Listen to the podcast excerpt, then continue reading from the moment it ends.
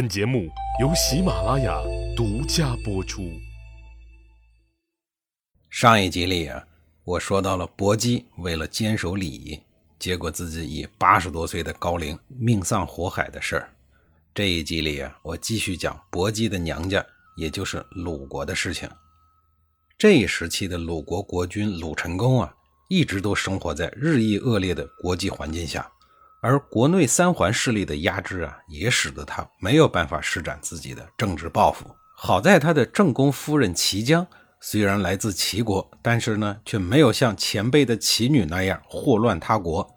稍显遗憾的是啊，直到鲁成公去世前三年，齐姜也没有为他生下一儿半女。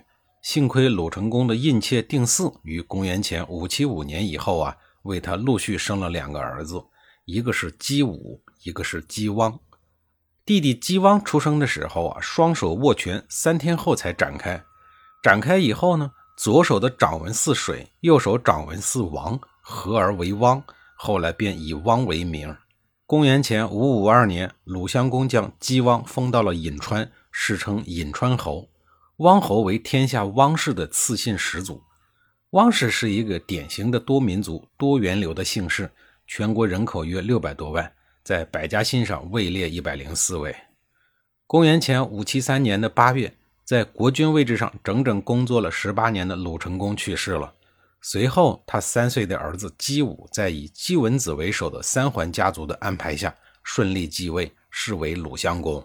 三岁呀，完全就是一个懵懵懂懂的孩童啊！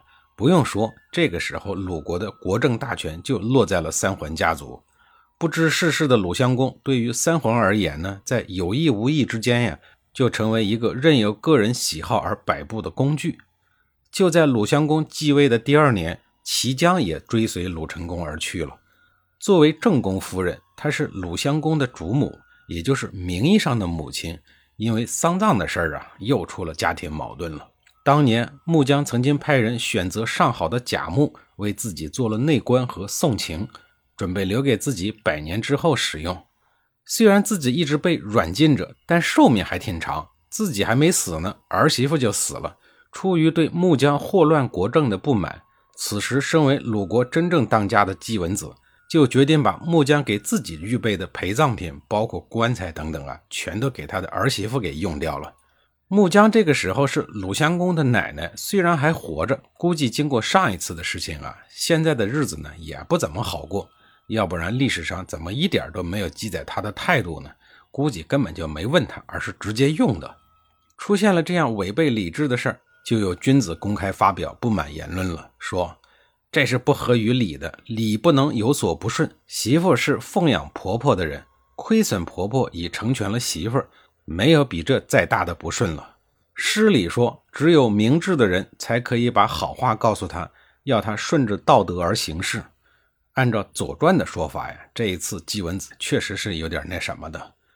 鲁国的丧事虽然处理的颇有争议，但那些有争议的人除了谴责还能有什么呢？还不是一切都得向三桓看齐吗？丧事插不上话，那政治呢就更甭提了。次年的夏天，三桓之一的孟献子带着年仅五岁的鲁襄公访问晋国，在会见晋悼公的时候，孟献子居然让鲁襄公。毕恭毕敬地行起了稽首大礼，也就是头都趴到了地上。稽首礼是属于陈败军的礼节。鲁襄公还是一个孩子，所以孟献子让他干啥，他也就只能干啥。晋国虽然强大，但是晋鲁都是诸侯国，两国国君在政治地位上是平等的。可孟献子却让鲁襄公对晋悼公行臣子之礼，这一举动啊，一下子把晋国的卿士智武子给惊呆了。智武子说。周天子还在那里呢，而你们的国君行叩头大礼，寡君感到害怕呀。孟献子说呀，由于彼国靠近东海，紧挨着仇敌，我军将要仰望贵军协助，哪里不敢叩头呢？这俗话说呀，无事献殷勤，非奸即盗。鲁国卿士们的此行是期望晋国能答应鲁国收了曾国为小弟，好让曾国分摊一些压在自己肩膀上的税赋，实际上呢，就是保护费。中秋时期呀，很难有独善其身的中立国家。小国们为了自保，都要跟着大的霸主国跑，俗称站队。有的小国实在是孱弱呀，大国呢就直接给你兼并了。还有就是听政，说的挺好听啊，其实就是向大国纳贡赋，接受工作任务的分配。另外一种啊，就是把自己直接变成大国的附庸国，当然也要共赋。由此可见呀，大国都是有偿保护你的。除此之外啊，小国还得满足霸主分配给你的工作任务，比如起兵相随等等。大国如果一直稳定的由某一个国家担任，那小国的日子呢还好过。无非就是花钱买平安，自己还省了养军队的费用。最要命的是，霸主他是动态的，他经常换呀，一会儿是齐国，一会儿是晋国，一会儿是楚国，这就逼得中原那些二三四五六六的小国们，常年为站队的事情呀煞费苦心。反正只要站错了队就挨打，也没什么可说的。像郑国这种夹在晋楚之间的国家，就是两头倒，真的是应接不暇。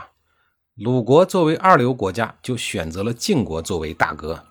这段时间，由于晋楚两国经常打仗，晋国的钱呢也紧张了，怎么办呢？那就向下面的小弟们摊派呀，共富呢是越来越重。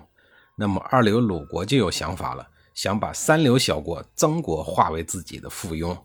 因为有想法，因为有求于人，于是孟献子就有意策划了这一幕大戏。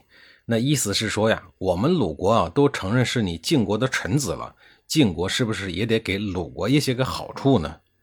结果怎么样呢？《左传》上写了八个大字：“公请属曾，晋侯不许。”也就是说呀，人家不同意。鲁国人不甘心呢，到了冬天，孟献子又带着鲁襄公跑去鲁国听政，接受工作任务去了。借着这个机会呀，孟献子又说：“由于我国紧挨着仇敌。”但即便如此呀，还是愿意坚决侍奉晋国，从来不敢耽误晋国的命令。曾国并没有向晋国交纳贡赋，而晋军呢，却经常对我国有所命令。